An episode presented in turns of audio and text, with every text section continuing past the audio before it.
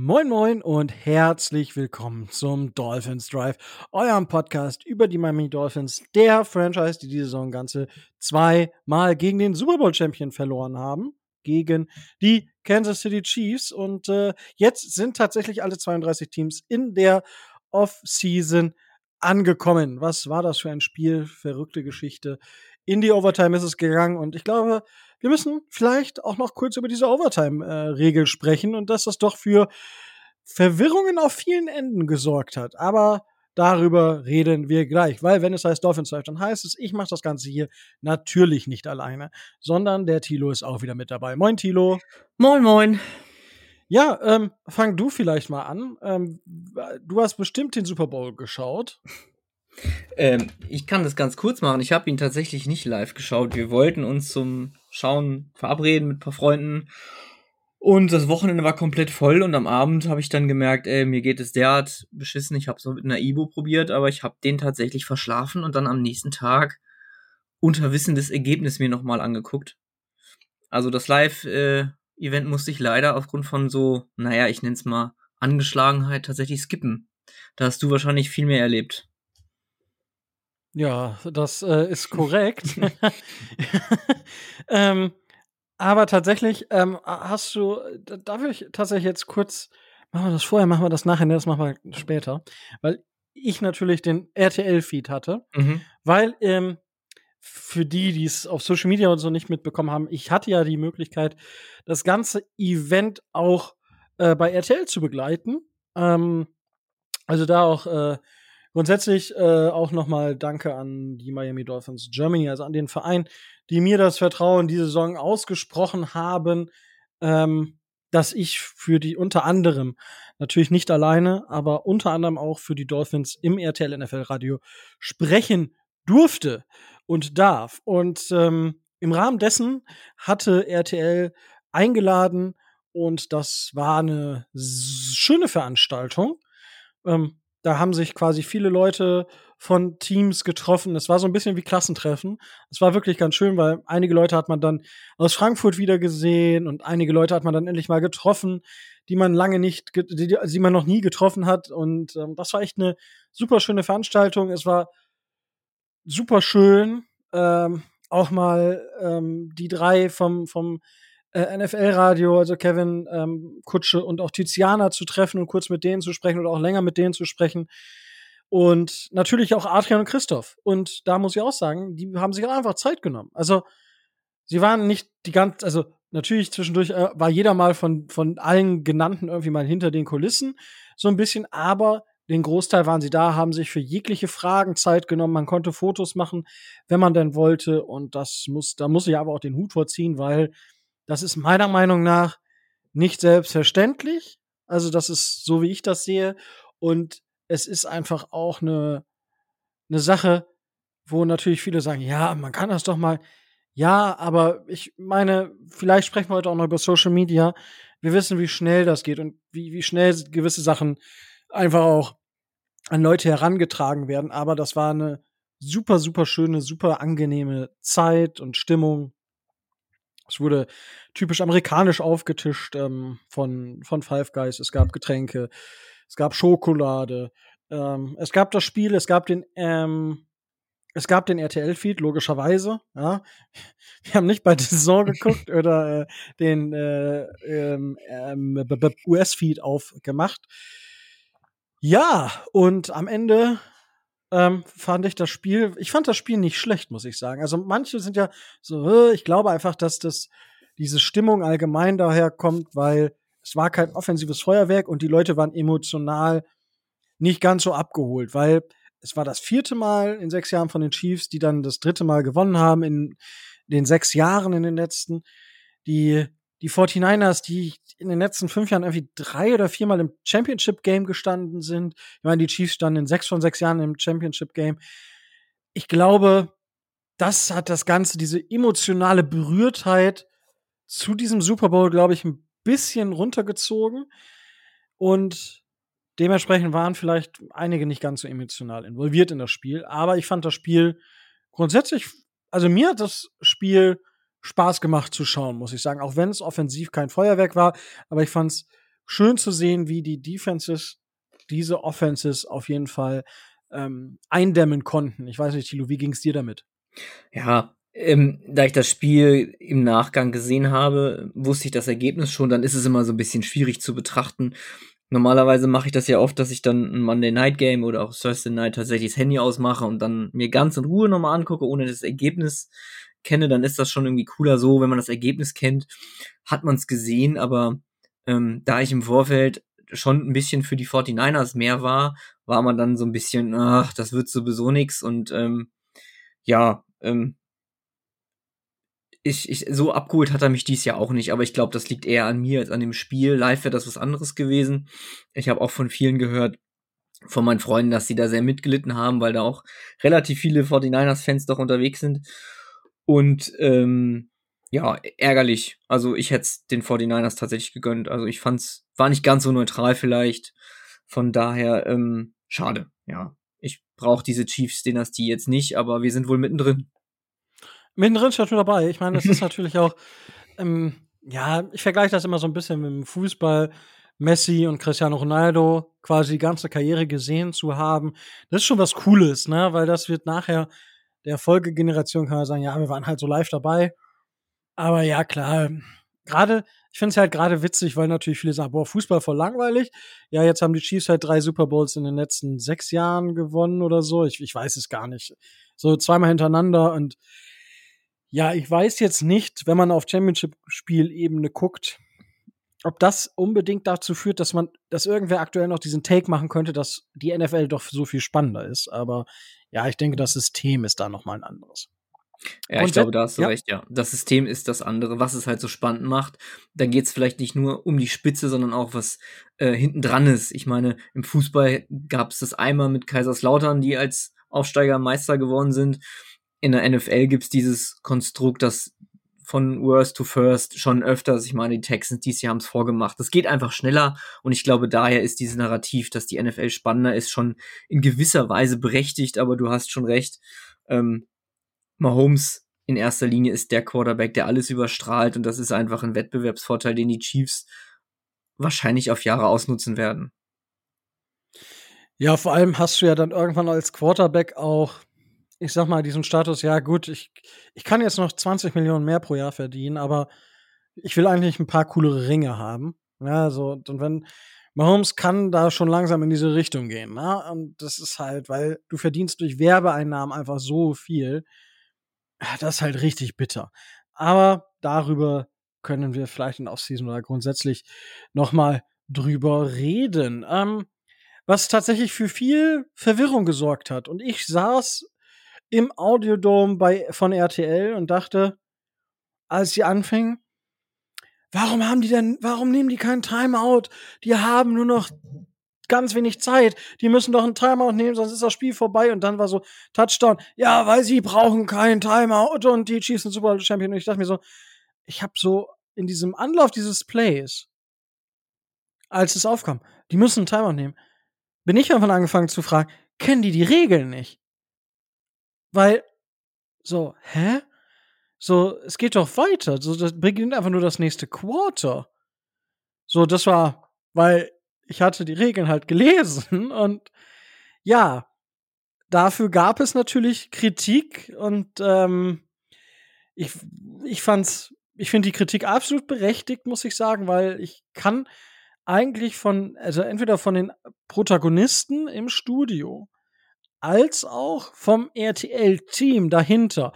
Irgendwer wird doch wohl in der Lage sein, ganz kurz nachzuschauen und denen die Regeln durchzugeben, beziehungsweise dann vielleicht noch mal Tipps zu geben, dass das vielleicht doch nicht so falsch oder verkehrt ist. Aber was ich dann noch auch erschreckend fand, fast nur erschreckender, dass manche Spieler diese Regeln nicht kannten oder halt nicht wussten, wie das ausgeht. Ähm, das hat mich so ein bisschen erschrocken und Tilo, äh, ich, mich, ich finde es ein bisschen schade, dass wir nicht gesehen haben, wie die 49ers im, in ihrem Drive einen Touchdown scoren, weil offensichtlich, wie ich das richtig verstanden habe, hätten die ja gedacht, dass sie, oder Groß hätte gedacht, dass sie gewonnen hätten dann, oder? So sah es aus, ja. Ähm, ich glaube, da sind so bei vielen so ein bisschen die emotionalen Pferde durchgegangen, ne? Das ist so ein bisschen, wenn man ein wenig der sachlichere Kommentator, jetzt nehmen wir mal Adrian, der hätte das wahrscheinlich dann äh, reingebracht und die, die da bei RTL am Mikro waren, die sind ja eher auf der lauteren Seite. Da überspielt man sowas gerne mal. Jetzt sage ich das mal ganz neutral. Und dann hat man das halt schlicht und ergreifend wahrscheinlich einfach vergessen. Da hast du völlig recht, das geht eigentlich nicht. Also, das eigentlich kann man streichen, das geht nicht. Und dann der Nachgang, der dann auf Twitter so abgegangen ist, das war über die letzten Tage ja ein Feuerwerk des Bullshits. Ähm, jetzt am Ende so ein bisschen relativiert, aber da könnte man, glaube ich, auch einen Haken hintermachen. Da hat sich niemand wirklich mit Ruhm bekleckert. Und natürlich, die 49ers müssen sich auch ganz, ganz deutlich an die eigene Nase fassen, wieso da im Coaching ähm, das nicht gewusst wurde. Also ich meine, Steve Wilkes wurde jetzt schon gefeuert, ob das einfach nur ein Bauernopfer ist, die Saison unzufrieden hat oder ob das mit zu tun hat, weiß man nicht. In erster Linie muss das aber Shanahan machen. Und äh, das ist schon, schon so ein Kritikpunkt, wo ich sagen würde, dass das sollte man mal intern deutlich überarbeiten. Ja, wenn das bei den Dolphins passiert wäre, würde ich jetzt nicht so entspannt hier sitzen. Ja gut, ich glaube, wir würden allgemein hier nicht entspannt sitzen, wenn Dolphins so einen Super Bowl ja. verloren hätten. Aber, aber gut, ich sag mal, es ist wie es ist. Ja, ich denke, am Ende haben, hat das Team dann natürlich irgendwo verdient auch gewonnen. Ja, das war der Super Bowl. Die Chiefs haben die nächste Lombardi Trophy und Patrick Mahomes arbeitet an seinem Goat-Status. Anders kann man es wohl gar nicht mehr ausdrücken, weil es gibt eigentlich jetzt, was, was diese Superlative angeht, fast nur noch Brady. Ja, man kann über Brady natürlich sagen, was man will und ähm, aber mit, ich sag mal so, Patrick Mahomes, der muss man auch mal überlegen, ja, was, was der privat dann noch so aushalten muss mit so einem Bruder, mit dem Vater, ähm, die sich ja auch immer sehr, sehr gut benehmen. Dann hat seine jetzt Frau natürlich zwischendurch auch mal für das eine oder andere gesorgt. So eine Situation hatte Tom Brady halt nie, weil der war ja zwischen, oder ich war, war, ich weiß nicht, ob er die ganze Zeit der Geringverdiener war in der Ehe, aber auf jeden Fall wilde Geschichte. Ähm, ja, insgesamt, wie gesagt, verdient. Glückwunsch raus an die Chiefs. Und dann schauen wir einfach mal, wie die nächste Saison so wird. Und wir sprechen jetzt über die News, die es nicht gibt. Also es gibt ein paar Änderungen im Coaching-Staff.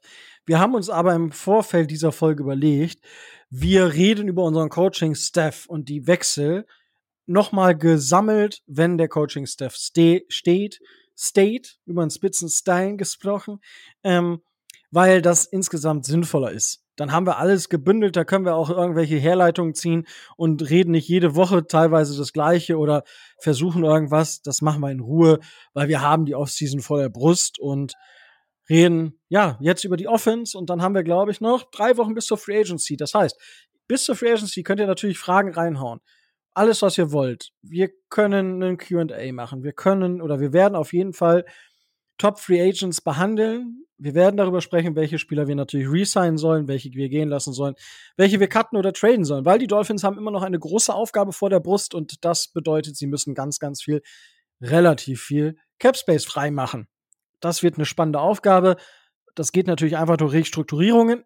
Ich hoffe, dass wir nicht nur restrukturieren, aber auch das wird natürlich in den kommenden Wochen ein Thema sein. Diese Folge sprechen wir, ihr werdet es im Titel ähm, gesehen haben. Danach werden wir wahrscheinlich sehen, ob überhaupt Leute diese Folge hören, weil sie nicht wieder über Tour sprechen wollen. Wir sprechen natürlich über Tour und die Frage, was machen wir mit Tour? Und wir sprechen allgemein über die Offense.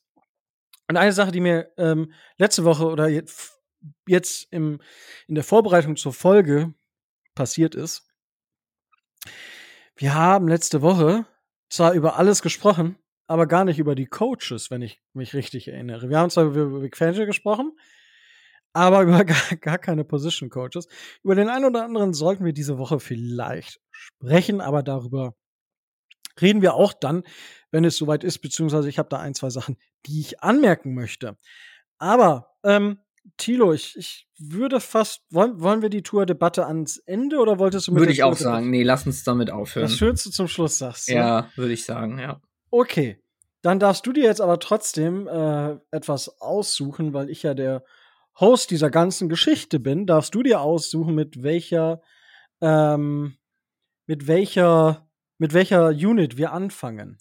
Ich würde vorschlagen, vielleicht können wir das ja so einen emotionalen Bogen spannen und wenn ich jetzt mir eine Positionsgruppe aussuchen müsste aus der Offense, wo ich jetzt äh, am unaufgeregtesten bin, in Anführungsstrichen, dann würde ich anfangen mit den Tight Ends. Da gibt es nämlich gar nicht viel zu sagen.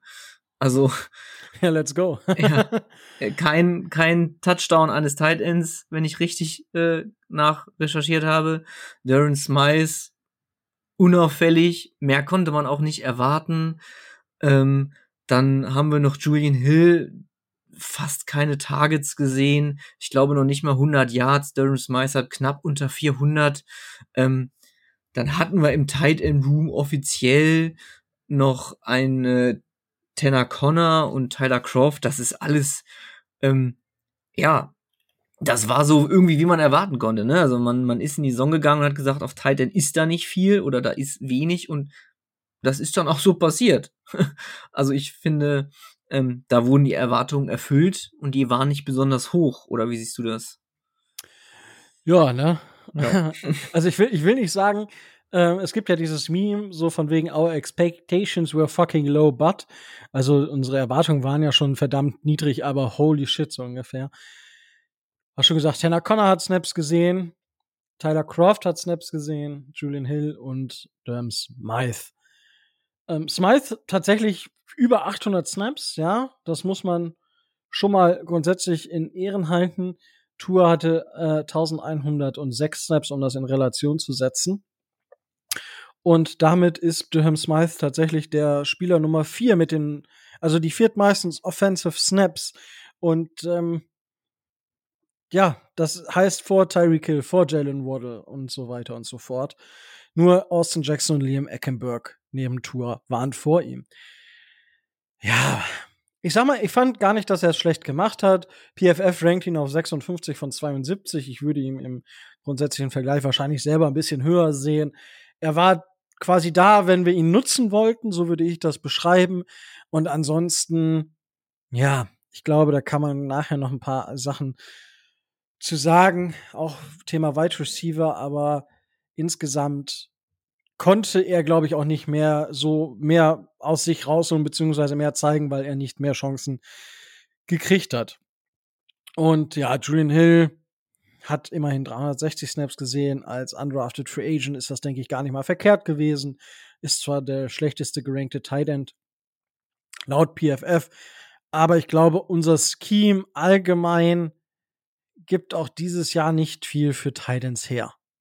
Ja, es ist halt, wir haben halt keinen Tight End wie einen George Kittle zum Beispiel, der einfach nicht nur blocken, sondern den Ball auch fangen kann. Wir haben diesen Dual Threat Tight End, wenn man ihn so nennen möchte, nicht. Ich sehe, also Durham Smythe kann das vielleicht in, in einzelnen Facetten seines Spiels zeigen oder halt, das blitzt ab und zu mal auf, aber nicht konsistent genug und dementsprechend wir sind mit keiner Erwartung in, in die Saison gegangen und ich sage mal, diese Erwartungen wurden auch erfüllt, weil, ja, ich glaube, viel mehr kann man dazu. Es meistert nächstes Jahr ein Capit von knapp 5 Millionen, da muss man sich überlegen, ob er das wert ist, aber wenn man sich so seinen Vertrag anguckt, äh, ein Cut bringt uns anderthalb Millionen bei dreieinhalb, dreieinhalb Dead Cap. Trade Partner wirst du nicht finden, äh, der wird uns nächstes Jahr erhalten bleiben und wird wahrscheinlich wieder eine große Rolle haben, denn ich kann mir Stand jetzt noch nicht vorstellen, dass wir auf, dass wir die Ressourcen einfach haben, um auf Tight End so viel zu machen. Denn wir haben andere Lücken, die wahrscheinlich größer sind als Tight End. Ja. Ja, wir schauen einfach mal, was da passiert, ähm, oder ja, vielleicht im Draft. Ähm, da muss ich langsam mal anfangen, aber ja, wir sind nicht hoch genug, um den tatsächlich den Tight End im Draft zu holen. Gut, da haben wir das zumindest schon mal abgehakt. So, Tight Ends, ähm, ja, machen wir mal weiter mit etwas, wo wir viele Erwartungen hatten und die Erwartungen äh, meiner Meinung nach erfüllt wurden. Und da sprechen wir jetzt über die Wide Receiver. Äh, die Wide Receiver waren ähm, Tyreek Hill, Jalen Waddle, Cedric Wilson, Braxton Barriers und dann hatten wir immer noch Spieler wie Erik Isukanma, also Easy E, Robbie Chosen, Chase Claypool, River Craycraft.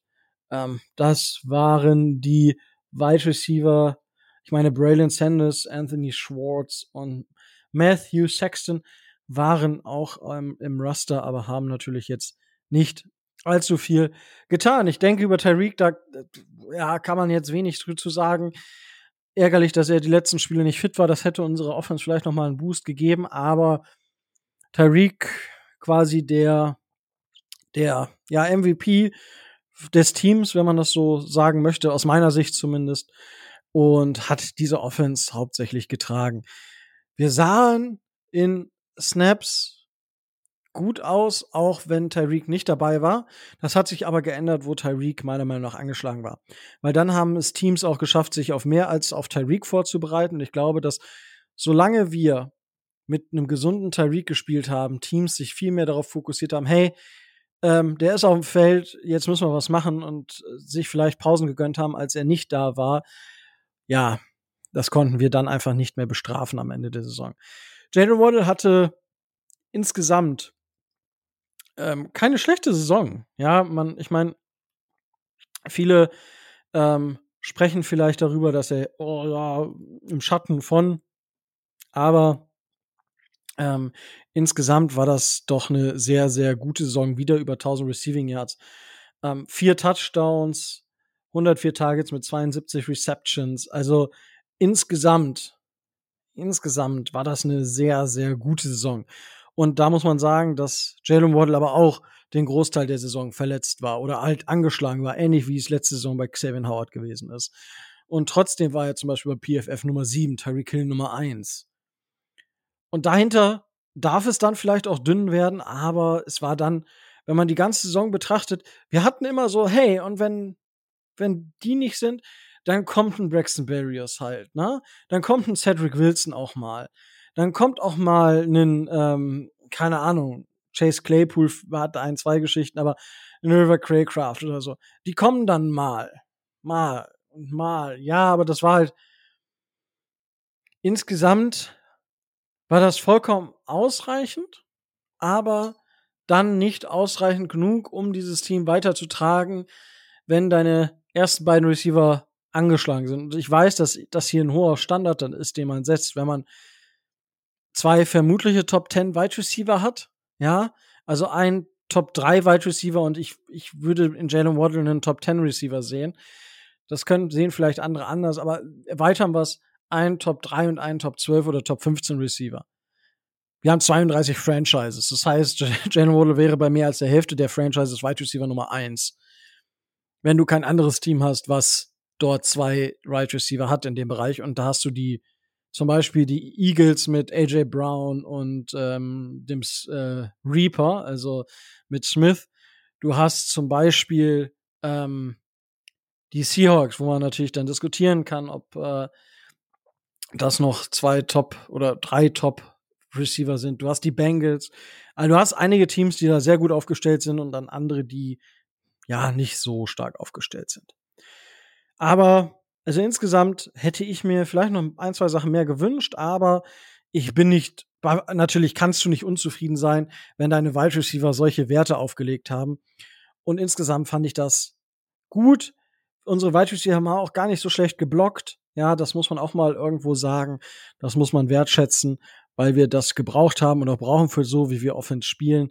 Und dementsprechend war ich grundsätzlich rundum zufrieden. Ich würde mir halt manchmal noch wünschen, ich glaube, was uns gefehlt hat, und das liegt eher am Roster-Building als an dem Wide Receiver grundsätzlich. Uns hat so ein bisschen Devante Parker, so ein Devante Parker gefehlt, so ein Big, Big Body Receiver, der dir die Dinger dann auch mal runterpflückt und sowas. Sowas hat uns, glaube ich, gefehlt, aber das ist keine Schuld für das, für das Wide Receiver Squad an sich, sondern einfach im Roster-Building, worauf ich sage, hey, da müssen wir nächste Saison definitiv da sollten wir nächste Saison definitiv auch ein Auge drauf haben. Tilo.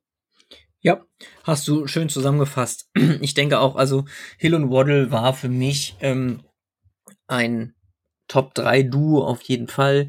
Hill, Hill hat meine Erwartungen deutlich übertroffen vor dem Trade. Das muss ich mir wirklich ankreiden. Ich war war ja kein Fan von dem Trade und sportlich und menschlich, das Menschliche lassen wir jetzt mal raus, aber auch sportlich habe ich gesagt, sehe ich das nicht so und das wurde alles übertroffen. Ich meine, ähm, dass er die 2000 Yards packt, das war immer schon schwierig, aber es war möglich. Von daher outstanding Season, braucht man nicht drüber sprechen. Jane Waddle, hast du schön gesagt, so ein bisschen unter dem Radar, war aber auch viel angeschlagen, hatte immer wieder Probleme. Ähm, denke, das Frankfurt-Spiel ist uns da in Augen, immer wieder rein und raus und das hat sich durch die ganze Saison so durchgezogen. Der war auch ständig auf dem Injury Report irgendwie, hat dann trotzdem die 1000 Yards noch geknackt.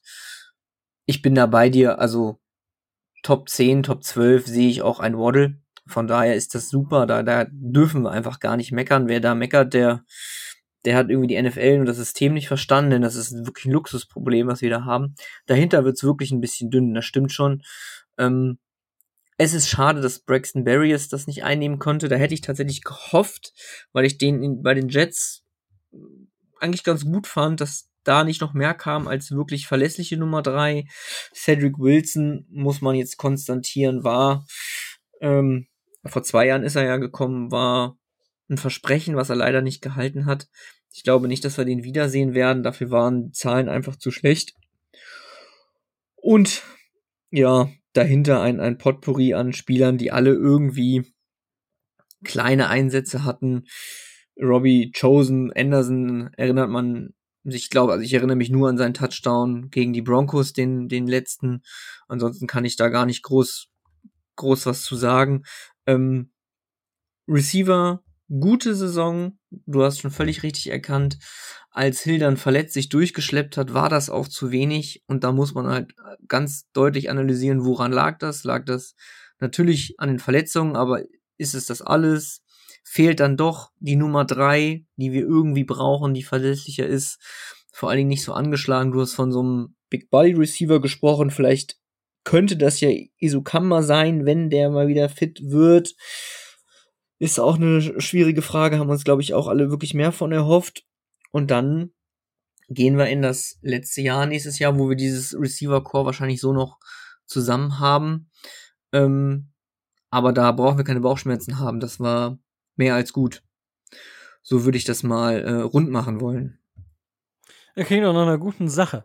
Ähm, ja, worüber, wer, ähm, worüber möchtest du noch sprechen? Also, was heißt wo noch, aber worüber als nächstes? Ja, wenn wir jetzt den emotionalen Bogen weiterspannen, dann wären es jetzt bei mir äh, noch die Running Backs, denn das ist auch positiv, wenn das okay für dich ist.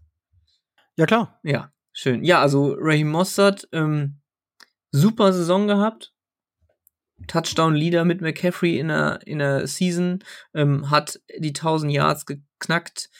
Verlässlich, hat mir in zwei Ligen das Fantasy-Finale gebracht. Also da äh, sollte man sich nicht beschweren.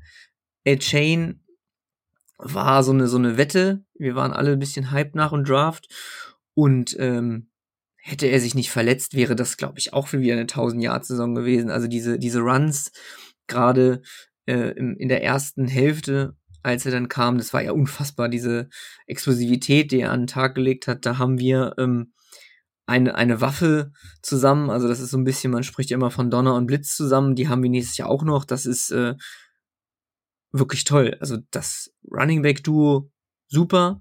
Dahinter Jeff Wilson und Selvin Ahmed.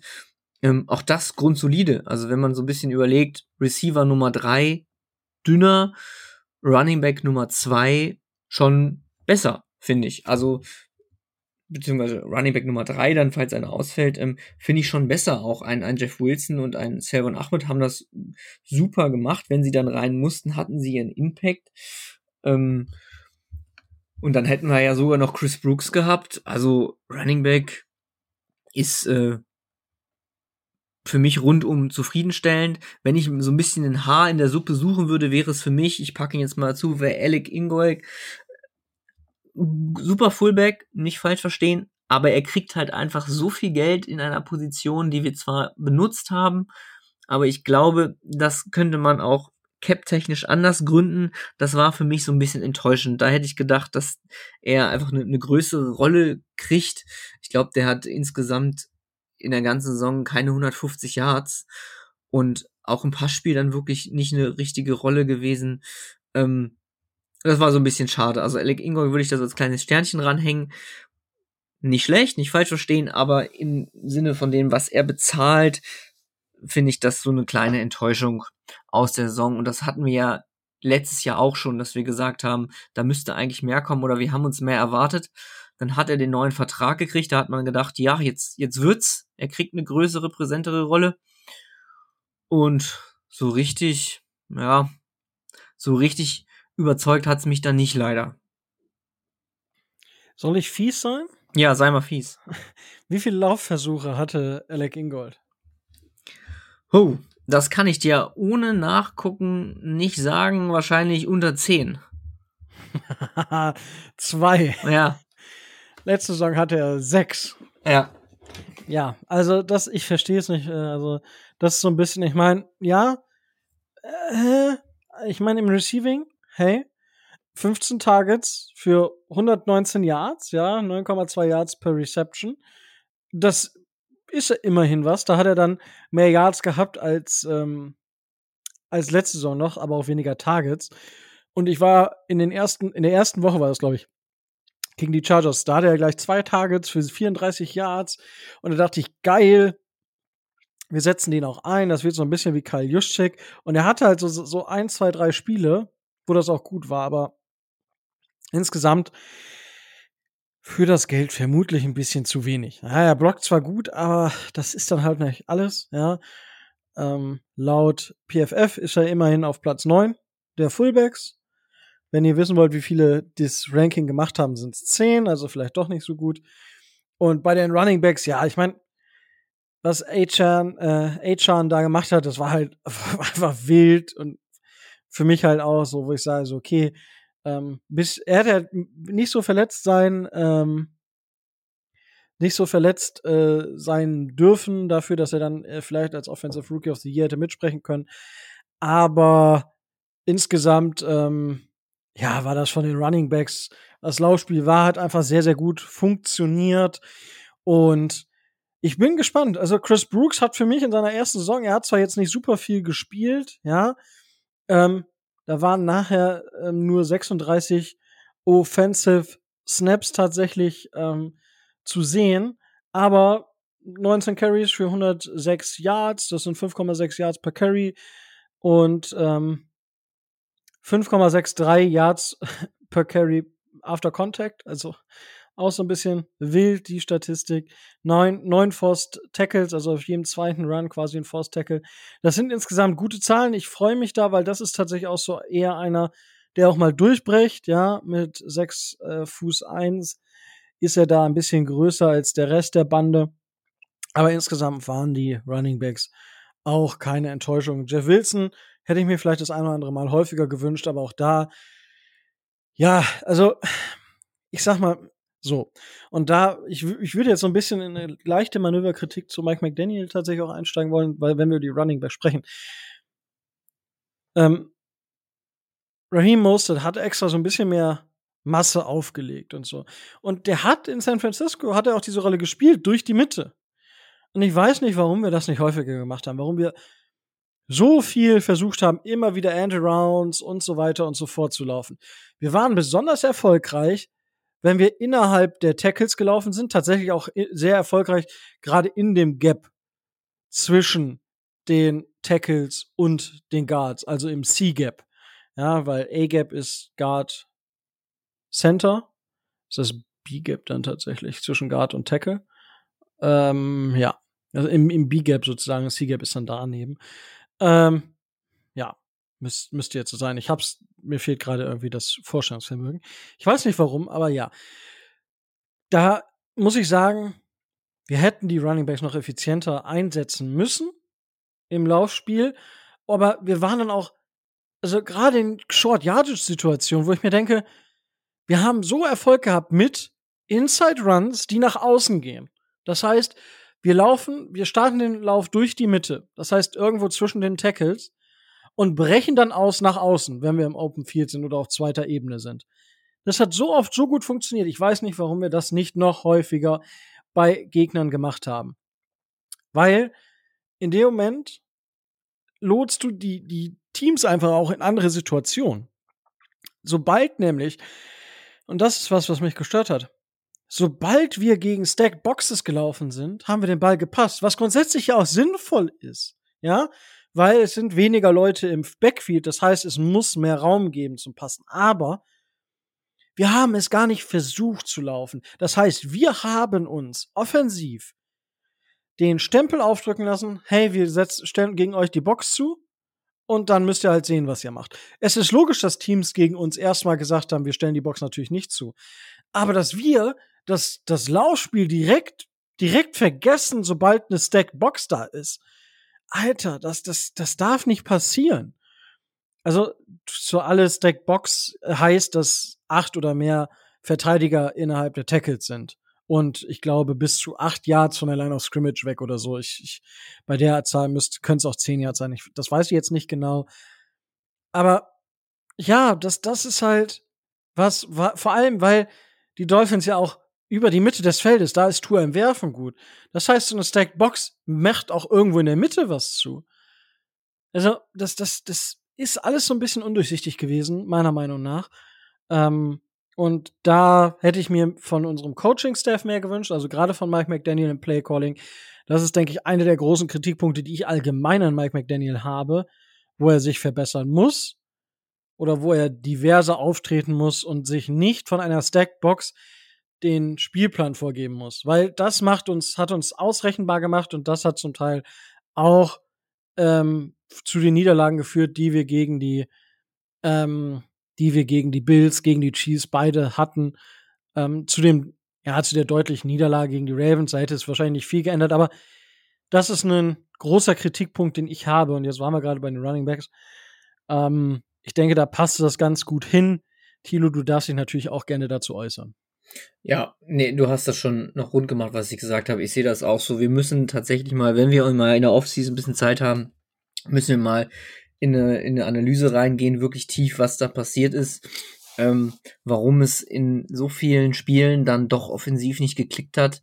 Da habe ich jetzt spontan einfach auch zu oberflächliches Wissen zu, zu viel einfach den Eindruck aus den Spielen. Aber da müssen wir uns wirklich mal hinsetzen und tatsächlich mal so ein bisschen Ursachenforschung betreiben, woran das gelegen hat ähm, im Detail. Du hast da schon McDaniel einen Vorwurf gemacht, den, den muss man auch machen, den darf man auch machen, ohne dass man gleich an Pranger gestellt wird. Ähm, es ist super viel Gutes passiert, ohne Wenn und Frage. Trotzdem gab es auch leider etwas Schatten und über den müssen wir einfach mal sprechen. Das sollten wir aber dann angehen, wenn wir so ein bisschen eine Ahnung haben, in welche Richtung es geht. Denn ich muss ehrlich sagen, der Ausblick, ich habe ihn noch nicht so ganz, wo es hingeht, aber das ist dann ein Thema für die späteren Folgen. Da haben wir vor, die, vor der Free Agency noch ein bisschen Zeit für. Es geht natürlich zum Super Bowl. Wohin sonst? Ja, okay, gut. Schön. Dann sind wir uns da nicht einig drüber. wow, wow, ein Disbeliever. Hallo, du machst hier einen äh, Dolphins-Podcast. Natürlich musst du sagen, dass die Dolphins gewinnen. Hallo, hallo. Gut. Kommen wir ähm, ähm, zu der Offensive Line, weil wir gesagt haben, der Quarterback kommt ja als letztes. Ähm, eine Sache, die ich hier dann noch ähm, vielleicht loswerden wollte und ähm, zwar Wes Walker als Wide Receiver Coach und äh, Eric Stutzwill, der bei uns geblieben ist, tatsächlich fand ich, fand ich sehr, sehr gut beide. Also das, ich hatte nicht das Gefühl, dass dort vom Coaching irgendwas war. Warum sage ich das jetzt? Ich möchte einfach mal einen riesen Props an Butch Berry raushauen, unseren Offensive Line Coach. Der kam von den Broncos und ich weiß nicht, Thilo, ob du dich noch an die Reaktionen erinnerst. Tu ich ja. ja. Ähm, es war ja so, dass eigentlich alle von den Broncos gefeiert haben, ey, der ist endlich weg und das ist so toxisch und alles ist scheiße, schuldig den Ausdruck, aber das ist ja das, was bei dieser, wir waren ja auch, ich, ich weiß gar nicht mehr, wie wir waren, aber ich kann mir vorstellen, dass wir auch skeptisch waren, weil, hm, ja, ich weiß es nicht, ob da wirklich was bei rumkommt oder nicht. Aber insgesamt ist das, was Butch Berry aus dieser O-Line rausgeholt hat, deutlich besser, als wir das erwartet haben. Und da muss man jetzt einfach mal nochmal drüber reden. Wir haben einen Backup Center, der mehr gespielt hat als der Starting Center. Also Liam Eckenberg hat mehr gespielt als Connor Williams. Ja? Wir haben Kendall Lamb, der auf Tackle mehr gespielt hat als Terran Armstead. Wir haben Robert Jones, der auf Guard mehr gespielt hat als Isaiah Wynn. Und wir haben auf Guard, ähm, wer hat denn auf der anderen Seite gespielt? Lester Cotton, aber der hat nicht mehr gespielt als Robert Hunt. Aber das sind halt, das zeigt halt schon, wie, wie viele Verletzungen die Dolphins hatten. Und ich meine, Austin Jackson hat durchgespielt. Austin Jackson hat auch besser, glaube ich, gespielt, als wir es alle erwartet haben. Ähm, PFF rated ihn Platz 42 von 81. Ich gehe vielleicht kurz mal durch, wie PFF die Leute gradet. Ich gebe euch das nur mal durch, damit ihr ein Gefühl habt, ähm, wie PFF die gradet. Das ist natürlich nicht der heilige Gral. Es, es gibt einem nur ein Gefühl. Und ich meine, gerade bei Tour werden wir da nachher auch noch drüber reden. Aber es gibt euch halt so ein Gefühl. Devin Acham war übrigens der bestbewerteste Running Back. Mhm, war aber auch zu erwarten. Hat halt nicht die Sample Size, aber insgesamt war das da schon crazy. Connor Williams, Center Nummer 2 von 36. Robert Hunt, Guard Nummer 6 von 79. Beides Free Agents. Richtig bitter. Dann kommt Terran Armstead an 16 von 81 Tackle. Liam Eckenberg war Nummer 34 von 36 bei Center. Austin Jackson war 42 von 81, Robert äh, Jones war 44 von 79, Candy Lamb 49 von 81, Isaiah Wynn 66 von 79, das hätte ich besser erwartet, und Lester Cotton war 70 von 79. Ähm, Keon Smith hat sich nicht qualifiziert, der hat ja auch 70 Snaps immerhin gespielt und auch Jonathan Harrison, der Center, hat sich nicht qualifiziert. Das waren aber die Spieler, die bei uns zum Einsatz gekommen sind. Also, ja, es waren sehr, sehr viele Spieler. Bei, bei einigen Teams sind es fünf Spieler oder sechs Spieler, die zum Einsatz gekommen sind. Bei uns waren es mehr als das Doppelte oder das Doppelte tatsächlich. Ganz, ganz bittere Geschichte. Aber insgesamt war diese O-Line deutlich stabiler, als wir uns das vorgestellt haben. Das lag natürlich auch an dem Quarterback-Play beziehungsweise an dem Scheme nicht direkt am Quarterback-Play, aber das spielt da natürlich mit rein. Und ein Quarterback kann seine Line besser machen, wenn er den Ball schnell los wird. Und das ist das, worauf die Dolphins ihr System ausgebaut haben. Insgesamt ist es aber trotzdem eine sehr solide Line gewesen. Ja. Was wir aber sagen müssen, wie gut könnte eine Line sein, wenn die Starter mal spielen würden? Und das ist das, das ist das große Problem. Wir haben es nicht geschafft, dass das Team gesund geblieben ist. Da muss man dann auch vielleicht den Medical Stuff und den äh, Fitness Staff einfach mal so ein bisschen unter die Lupe nehmen. Grüße gehen raus an Danny, den ich in Berlin natürlich auch getroffen habe. Und äh, da hatten wir auch das Thema dazu. Und äh, ich denke, da muss man den Athletic Stuff einfach hinterfragen, was da falsch gelaufen ist. Weil äh, so viele Verletzte, das ist halt irgendwo zu viel. Und klar kann, es, kann dir das mal passieren, aber na, nicht, nee, Irgendwo bin ich dann so ein bisschen zu skeptisch vielleicht, aber da können wir vielleicht auch dann einfach mit unserem Experten nochmal ähm, noch drüber reden. Ja, insgesamt, wie gesagt, ähm, kann man gar nicht so viel sagen über die O-Line, weil sie als Unit einigermaßen funktioniert hat. Es ist für mich keiner, der so komplett rausgefallen ist. Das muss man vielleicht auch sagen. Das hatten wir ähm, in dem Maße die letzten Jahre auch, auch nicht, würde ich sagen. Gerade wenn ich überlege, dass ja ähm, die Dolphins, ähm, die Dolphins in den letzten Jahren ja immer so mit jetzt zu den schlechtesten gehörten. Und wenn wir jetzt auf die Pass-Blocking Efficiency gehen, ja, das heißt, ähm, das ist der Druck, der ähm, erzeugt wird und wie viele Sacks dabei rausgekommen sind und wie viele Snaps überhaupt ähm, erlaubt wurden. Dort sind die Dolphins bei PFF auf Platz 1 gewesen. Ja, also ein Efficiency Rate von 88,8 Prozent, 126 Pressure zugelassen. Das sind die wenigsten in der NFL gewesen. Vier weniger als die Falcons. Gut, die haben auch nur 600 Snaps gehabt. Äh, Dolphins haben 661 Snaps, das heißt, ähm, das, ist, das ist einfach eine richtig, richtig, richtig gute Zahl gewesen. Ja, auf Platz zwei, äh, drei Las Vegas Raiders mit 142, aber auch 60 Snaps weniger und die Broncos mit 60 Snaps auch weniger, weil ein Spiel weniger mit 100, mit 154 äh, Snap äh, Pressures dann schon. Das zeigt, dass das offensive Scheme, ja, ich habe Mike McDaniel kritisiert, in dem Moment muss ich ihn mit Butch, äh, mit Barry auf jeden Fall loben, weil einfach diese O-Line als insgesamtes Konstrukt sehr, sehr gut funktioniert hat. Ja, wir hatten Robert Hunt und auch ähm, Connor Williams in, in den Top-Bereichen ihrer Position. Die haben aber auch nicht die meisten Snaps gespielt in dieser O-Line. Ja, Robert Hunt auf seiner Position schon, aber eben auch in Anführungsstrichen nur 600 und. Ja, das sind halt nur 60 Prozent der Snaps.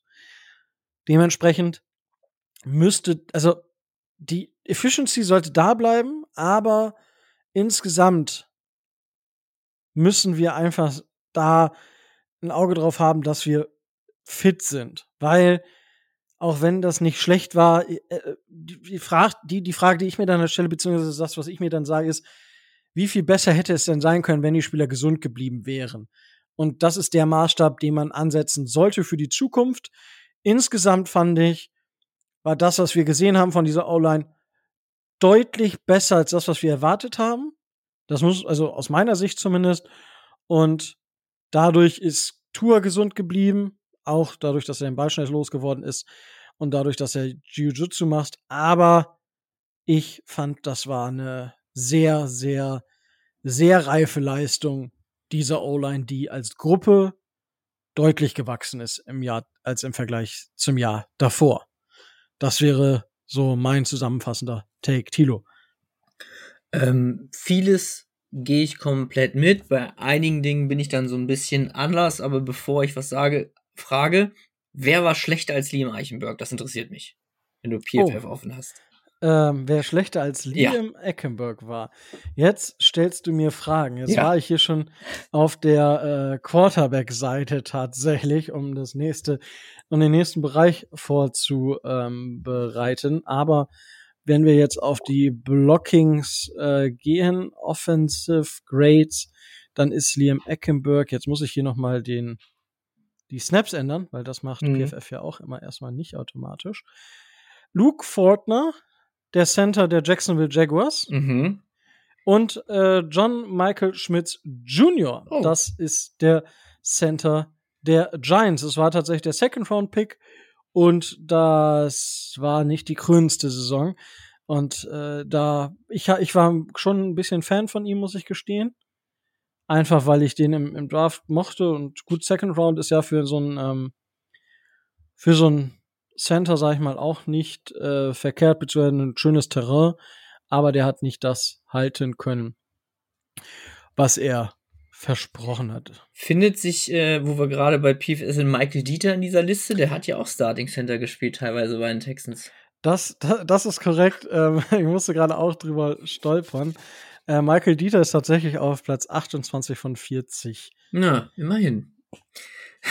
ja, ähm, nein, du hast vieles Richtiges gesagt. Also diese Verletzungsanfälligkeit, da muss man jetzt ernsthaft mal drüber sprechen. Ich möchte aber auch sagen, und da muss ich mir so ein bisschen auf die Schultern klopfen tatsächlich. Das war mir vor der, vor der Saison, der Offseason war es schon klar, dass wir auf O-Line zu dünn sind, wenn wir mit einem Taron Armstead in die Saison gehen, wo wir wissen, und das war nun wirklich klar, wir wissen, der wird keine 14 Spiele fit machen. Und dann hat man es meiner Ansicht einfach verschlafen, da was zu tun. Es sei ja Win, dass er sich verletzt, das ist Pech, das stimmt. Connor Williams ist auch doof. Das passiert aber leider. Also es gibt fast kein Team, was ohne Verletzungen durch die Saison kommt, weil O-Line einfach eine Position ist, wo die Verletzungsanfälligkeit gefühlt für mich am höchsten ist. Die sind nun mal da im Getümmel und da verletzt man sich. Und wenn wir da mal Taron Armstead rausnehmen, plus eine Starting-Verletzung, dann sind wir ruckzuck bei einem Ausfall von zwei Spielern für mich war das so ein bisschen zu erwarten, dass wir da irgendwann mit so einem kleinen Labarett, äh, Lazarett spielen. Und dann hast du das völlig richtig gesagt.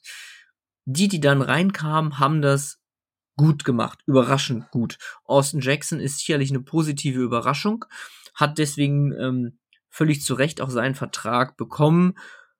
Ob der jetzt ein bisschen zu hoch war oder nicht, kann man diskutieren, aber wenn er die Entwicklung weitersetzt, dann haben wir da sogar vielleicht einen günstigen Vertrag ähm, ihm gegeben. Alles gut. Robert Hunt, super Guard. Ich befürchte, den werden wir nicht behalten können. Der wird woanders einfach mehr Geld kriegen.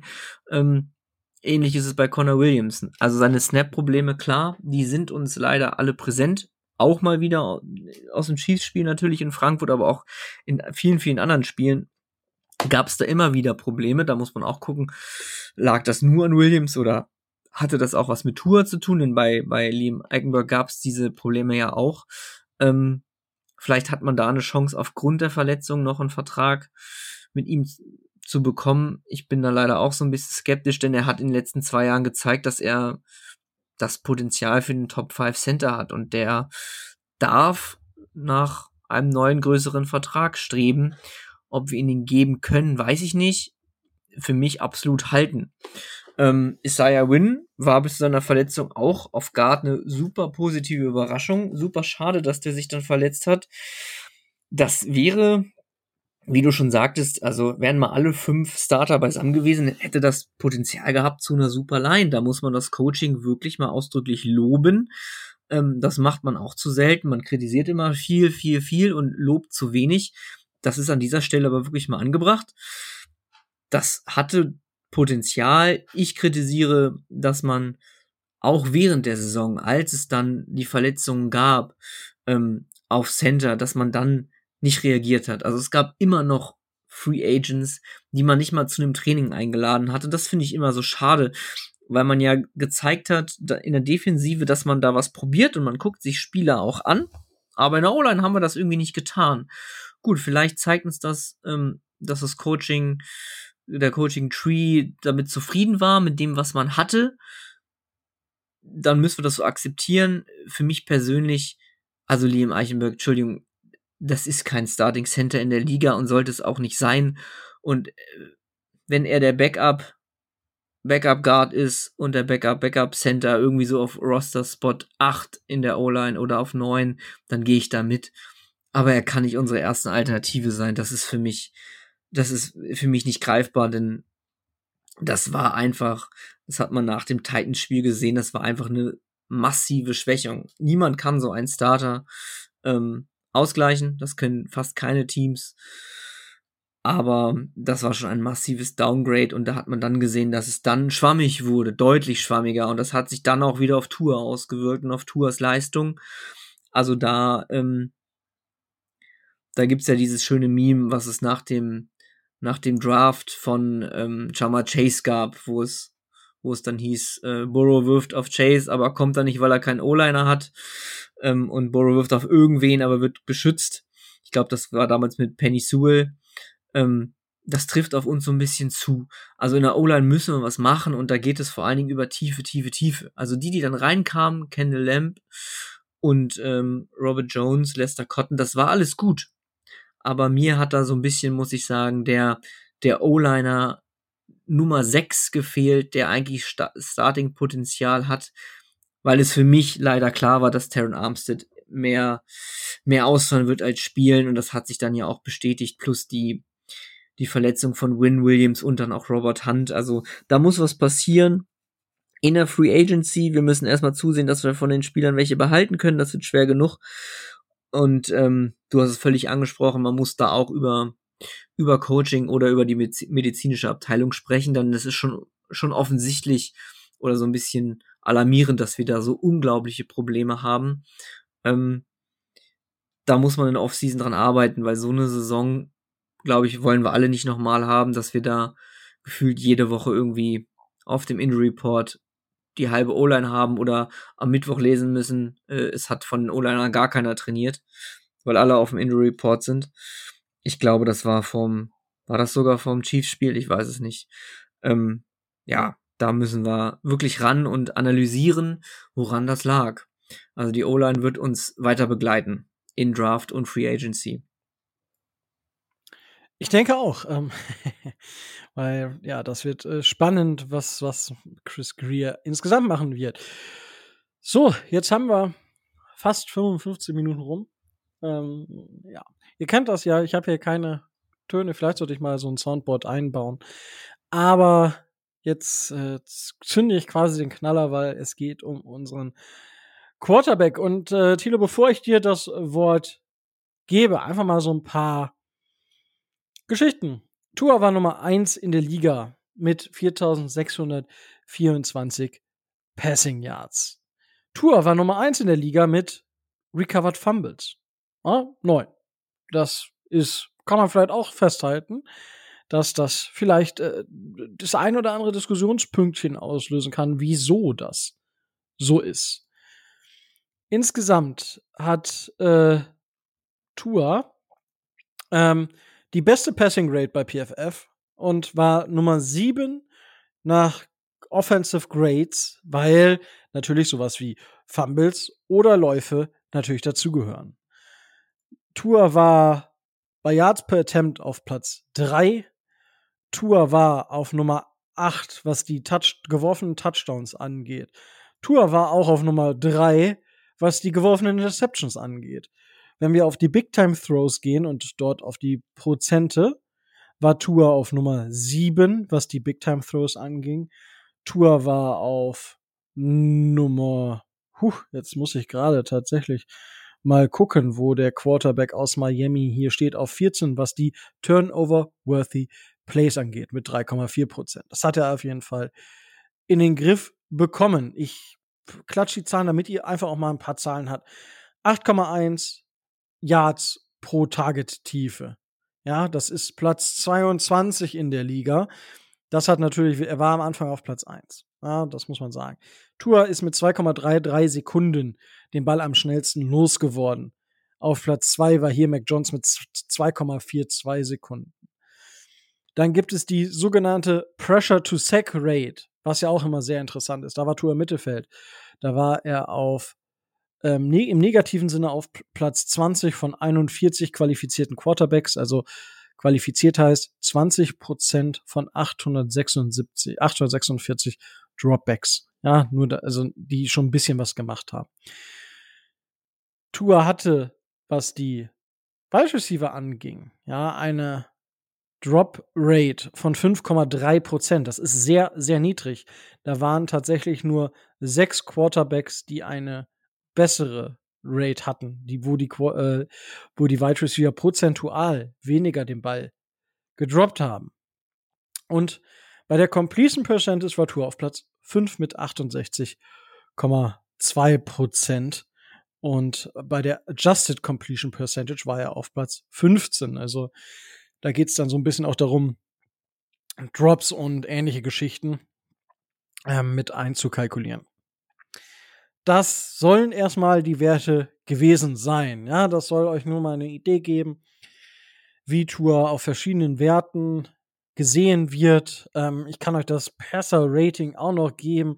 Da war er auf Platz 6 mit 99. Ja, falls ihr darauf was gebt. Ähm, ja. So, Tilo, und du darfst jetzt einfach was daraus machen. Ich mach mal was. Ähm, ist die Frage, was. Also ich glaube, Tour ist so ein Thema. Natürlich sind wir da alle unfassbar emotional und das, was bei Tour, glaube ich, noch so mit reinwirkt. Zumindest ist es bei mir so. Ich erwische mich da immer selber.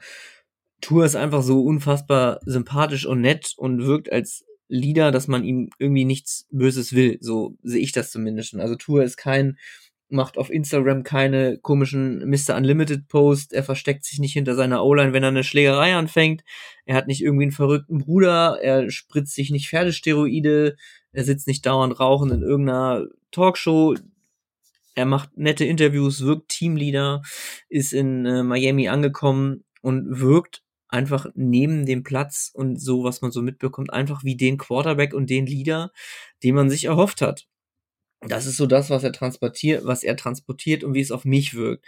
Unfassbar sympathisch, will man einfach an das Center haben für sein Team. Und ich bin super froh, dass es das Tour so ist, wie er ist und dass er eben nicht so einer ist wie viele andere Quarterbacks, mit denen ich persönlich so meine Probleme hätte. Ähm, und jetzt kommen wir zu dem, zu der anderen Seite, die nämlich eigentlich die wichtigere ist, die sportliche.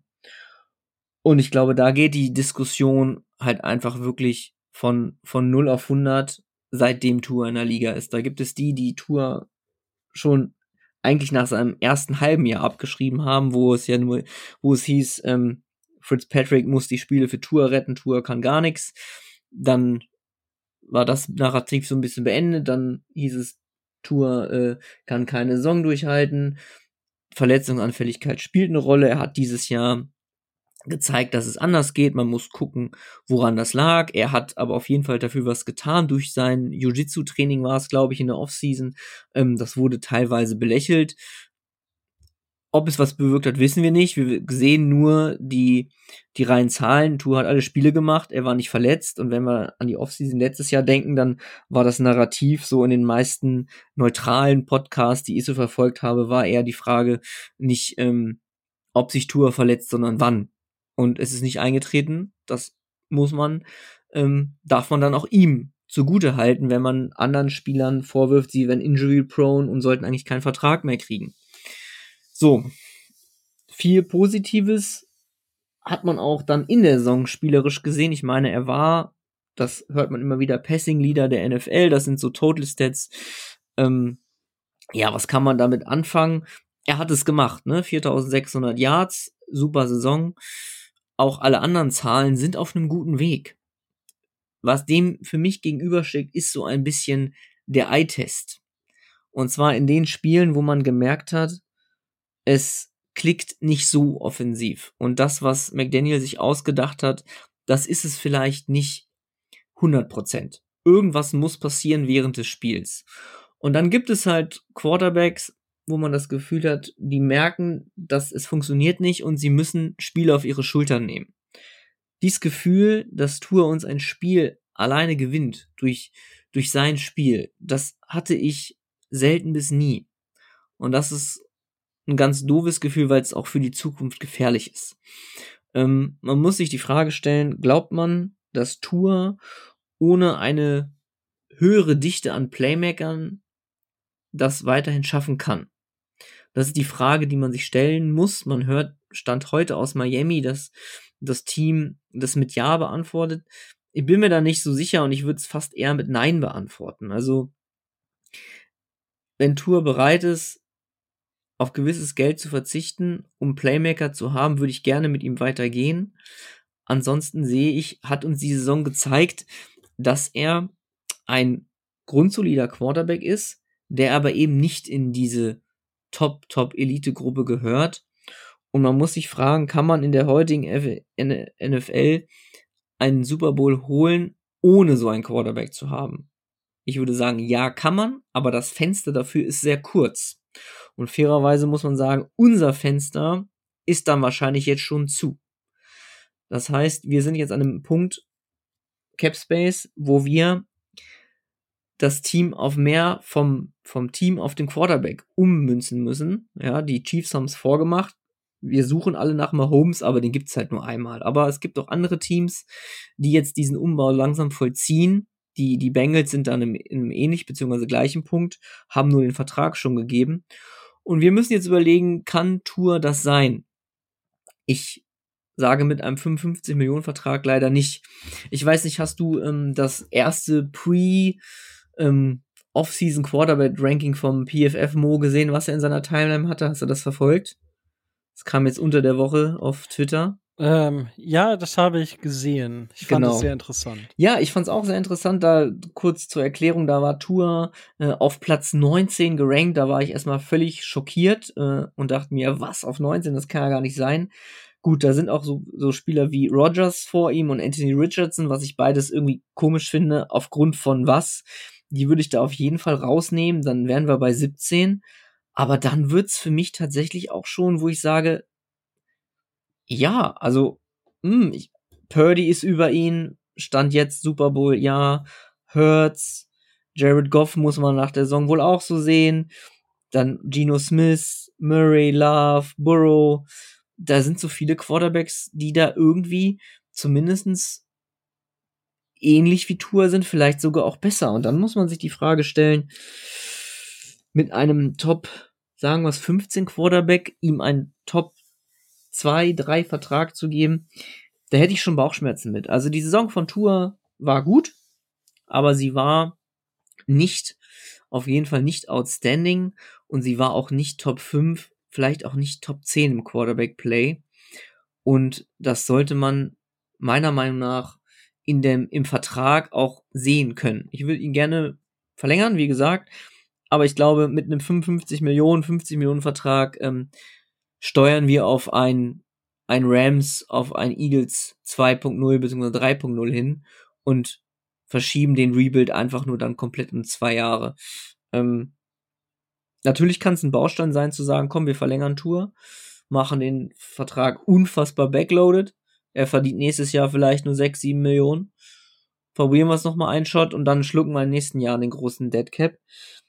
Aber rein sportlich hat uns diese Saison meiner Meinung nach viele Antworten gegeben. Und die Antworten sind sportlich nicht immer nur positiv. Von daher ähm, bin ich mir nicht so sicher, ob man vielleicht nicht doch einfach die, die letzte äh, Fifth-Year-Option von ihm ausspielen lassen sollte und dann schaut, wie es weitergeht. Denn so überzeugt hat er mich zumindest nicht, dass ich sage, Vertrag auf jeden Fall, wie man es aus vielen Dolphins-Kreisen ja hört. Oder wie siehst du das? Ja, ich, ich weiß es nicht, weil die, die Geschichte ist ja da, die ich quasi immer stelle jetzt gerade. Ähm, ist es so, dass, dass die Leute jetzt mit Tour verlängern wollen oder halt nicht? Also, würdest du mit Tour jetzt verlängern oder würdest du ihn ausspielen lassen, die Fifth Year Option? Ja, das ist, das hängt so tatsächlich so ein bisschen dran, wie die Dolphins intern ihr Fenster sehen. Wenn man sagt, ja, wir haben jetzt noch ein Jahr und gehen richtig all in und danach bricht das Kartenhaus sowieso zusammen und zwar völlig, dann verlängerst du jetzt mit Tour drei Jahre, machst einen Daniel Jones Vertrag irgendwie, weiß ich nicht, 140 Millionen, völlig backloaded. Er spielt nächstes Jahr unterm Cap-Hit von 8, 5, 5 bis 8 Millionen und danach wird er getradet, entlassen, was auch immer, weil wir diesen einen Shot auf den Super Bowl haben. Wenn man das intern so sieht, dann sollte man das machen. Ich würde es nicht machen, weil ich glaube, wir haben diesen Shot so nicht. Ich würde ihn unter der letzten Fifth-Year-Option spielen lassen, glaube ich. Es sei denn, man kann sich einigen. Also wir haben ja alle diese Idealvorstellung im Kopf, dass Tour das weiß, dass er Playmaker braucht und dass er verzichtet. Das haben aber bei Joe Burrow auch alle gesagt und er hat nicht verzichtet. Also ich glaube, die NFL ist dann eben doch ein Business und wenn Tour seine 45 Millionen 50 haben will, dann würde ich Stand jetzt auf keinen Fall mit ihm verlängern. Ja, aber die, du beantwortest ja die Frage nicht. Dann habe ich sie falsch verstanden. Sagst du nochmal? Was, was, was würdest du denn tun? Ich würde Tour ein Vertragsangebot geben von 40 Millionen, vier Jahre, bisschen backloaded, ähm, wo man. Also 10 Millionen pro Jahr. Nein, 160 Millionen. 160 Millionen, 40 pro Jahr, jetzt ein bisschen weniger drin, hinten backloaded raus, wo man eventuell nach drei rauskommen kann. Ähm, Garantien mittelmäßig gestrickt, keine Ahnung, um die 80 Millionen oder so, 90. Und ähm, ja, das würde ich machen. Gut, ich würde es nicht machen, ähm, aber ich steige Nicht mal für 40? Nein. Okay. Ähm, also, ich sage es mal so, ich würde die Dolphins nicht für komplett verrückt halten bis zu einem Wert von 42 Millionen. Da würde ich immer noch sagen, äh, okay. Aber alles, was da drüber ist, da würde ich sagen, schön mit Ö ähm, was sportliche Ambitionen angeht, weil da muss irgendwo die nächsten zehn, fünf Jahre jeder Draftpick sitzen. Dieses Jahr haben wir noch nicht so viele, aber danach vielleicht. Kommen wir zum Sportlichen. Du hast da ganz, ganz viel richtig gesagt. Ha? Hat deutlich besser gespielt und er hat all das erstmal ad acta gelegt, was man ihm vorgeworfen hat. Er ist gesund geblieben. Er kann adäquat tiefe Bälle werfen. Zum Teil, ja, hat er so seine Themen damit, aber insgesamt ist das nicht großartig un, ungenauer, sag ich mal. Er öffnet dir aber auch nicht viel. Ja? Und mit Tua, wenn du keinen Plan B hast, weil der Quarterback den nicht umsetzen kann, und so sah es aus, und ich glaube, dass es am Quarterback und nicht an was anderem liegt, dann hast du ein Problem. Und das ist das Problem, was wir gerade haben. Dazu Tua unter Druck, wenn er denn mal unter Druck war, war das eine Katastrophe. Ja, das erste Saisonspiel, mega geil. Er kommt aus der Pocket raus, er kreiert etwas. Aber das erste Saisonspiel war tatsächlich das beste Saisonspiel in diesem Aspekt, wenn man die Saison mal Revue passieren lässt. Und das ist das, was ich so schade finde, weil ich war hyped danach. Ich dachte, boah, der hat, der hat richtig viel gemacht in der Offseason. Der hat viel gemacht. Der hat diesen Arbeitsethos. Aber das erste Saisonspiel hat so ein bisschen für mich dann doch zu viel geleuchtet, als dass ich sage, ja, das war halt die ganze Saison so. Tour kreiert super, super wenig außerhalb der Pocket. Und das kann man okay, das kann man gut finden, weil man nicht auf dem Quarterback steht, der selber was kreiert, sondern ich will den Quarterback, der in der Pocket steht, wie Peyton Manning, wie einen ähm, Big Ben und wie sie alle heißen, ja. Cool. Wirst aber in der heutigen NFL weniger Erfolg mit haben. Und dementsprechend, ja, ist das ein Thema, dessen sich die Dolphins stellen müssen. Was können wir mit Tour erreichen? Kann ich mit Tour einen Plan B, C und D entwickeln? Kann ich das? Kann ich das nicht? Und es macht für mich persönlich den Anschein, als wenn wir das nicht können. Und ich würde an der Stelle Mike McDaniel mehr Credit geben als Tour. Und dementsprechend sehe ich da Tour eher als den Klotz am Stein, äh, den, den Klotz am Fuß, nicht den, den Klotz am Stein. Das ist auch wieder gutes Wortspiel. Ähm, den Klotz am Fuß für diese Dolphins Offense. So, jetzt kann man sagen, und ich verstehe das. Tilo, ich gehe da 100% mit. Ich finde diesen Menschen Tour so toll. Also, es ist wirklich, also das, was man mitkriegt und alles das, was man rund um diese Person liest, ein wirklich astreiner Typ. Toller Mensch. Und finde ich toll, dass so einer bei uns Quarterback ist. Ähm, und das macht's die ganze Sache noch schwieriger. Es macht die ganze Sache noch schwieriger, dass Tour gefühlt der oder auch nicht nur gefühlt, sondern der best Quarterback seit Dan Marino ist. Und Tilo, ich, ich, ich weiß nicht, hast du Dan Marino noch live spielen nee, sehen? Nee, nee, habe ich nicht mehr. Hm. So, ich auch nicht. So, das, ich, ich meine, ich saß, wir saßen ja zu, beim Frankfurt-Spiel ähm, mit dem Daniel Jefusi zusammen, mit, äh, mit dem Dirk, äh, mit dem Tobi, mit Markus und ähm, ähm, bep, bep, bep. Chris war, glaube ich, auch noch dabei, genau.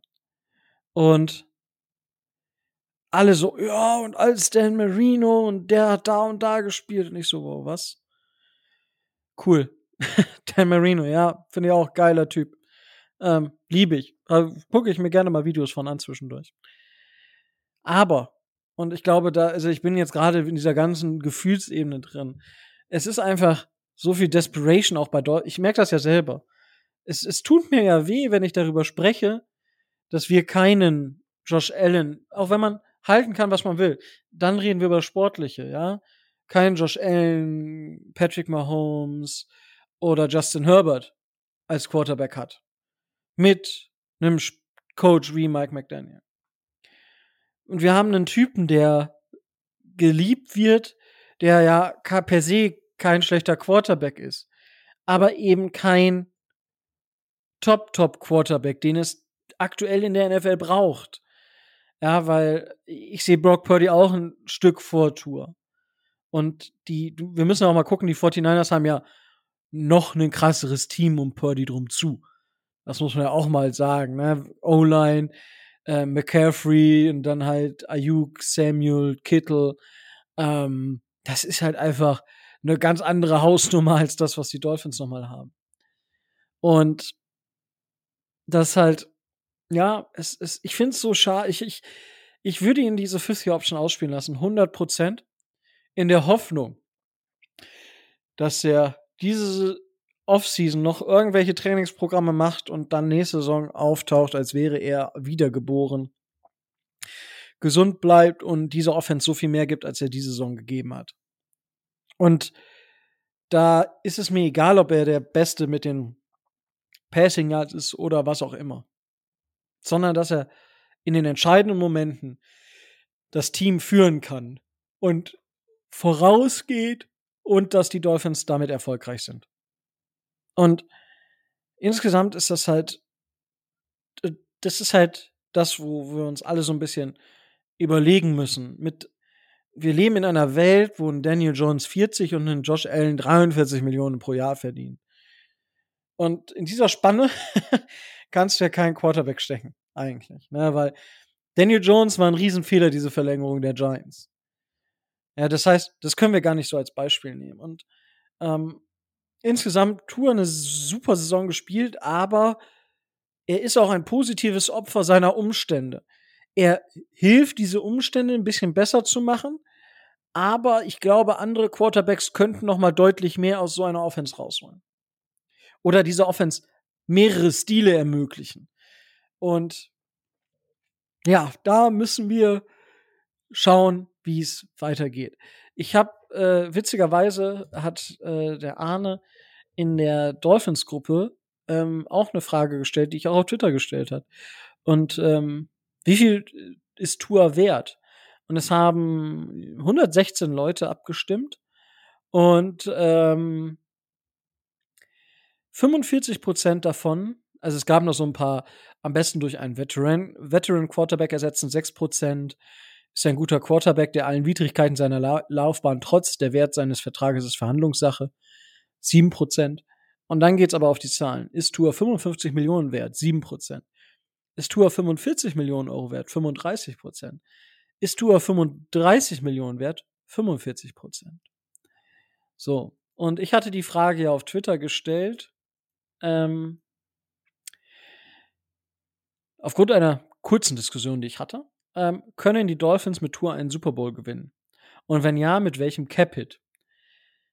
Es haben dort 59 Leute abgestimmt. Das ist jetzt, ich sag euch, wie viele Leute, damit ihr das einschätzen könnt. Ne? Es sind nicht 5000 gewesen, sondern 59 und in meiner Twitter-Bubble.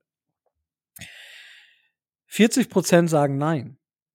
35,6 äh, sagen ja, aber weniger als 42 Millionen.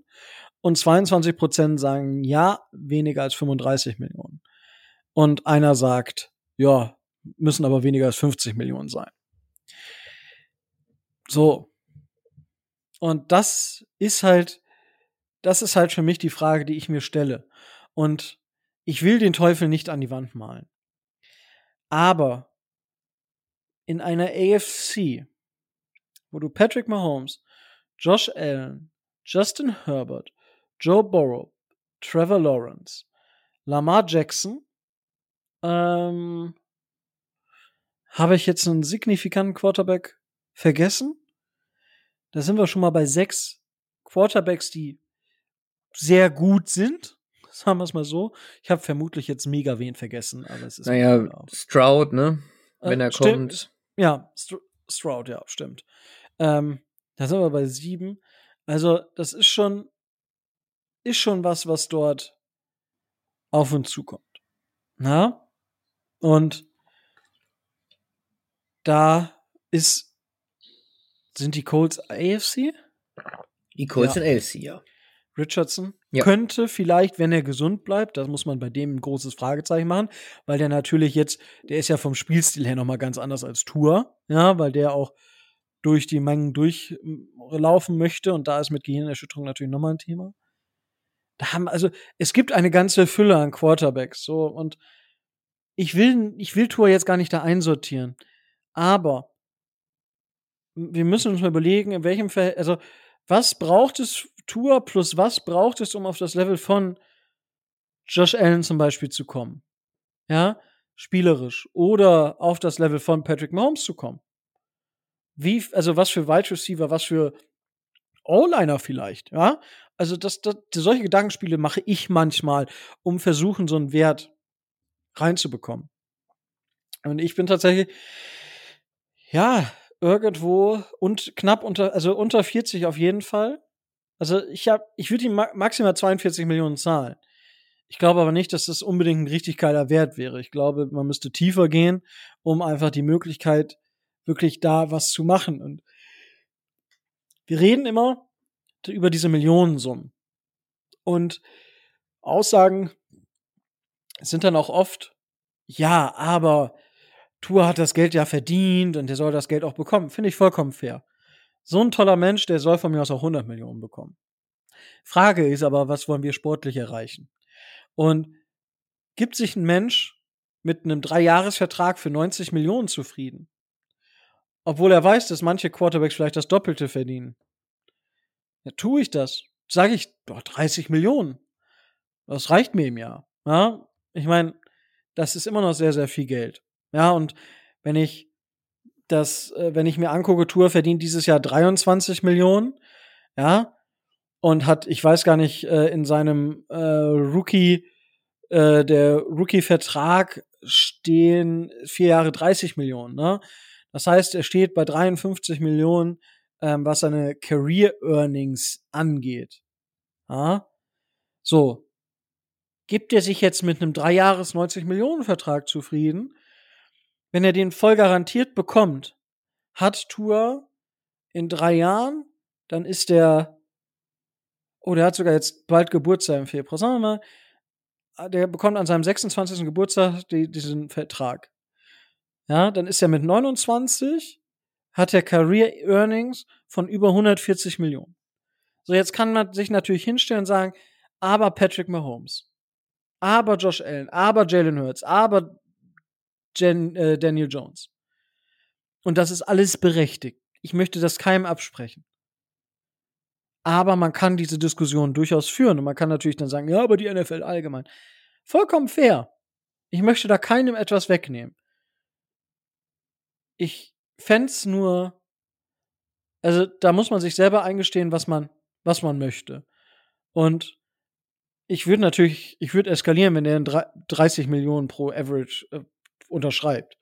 Natürlich, da würde ich, ich würde ihm noch nie keine Statue bauen, weil dafür muss er sportlich dann äh, mindestens mal einen Super Bowl gewinnen. Aber das ist ein Vertrag, wo ich sage, krass. Habe ich, dann hätte ich noch mehr noch mehr Respekt vor diesem Menschen, weil er auf ganz, ganz, ganz viel Geld selber verzichtet und sagt, mir reicht es, wenn ich 30 Millionen und nicht 55 Millionen pro Jahr verdiene. Also das ist eine, die kann man von ganz vielen verschiedenen Richtungen führen, diese Diskussion. Ähm, ich für meinen Teil sage, dass wir ist, dass es für uns perfekt, perfekt laufen muss. Tour darf nicht mehr als 40 Millionen verdienen, dann, dann haben wir irgendwo einen Shot auf den Super Bowl. Das glaube ich.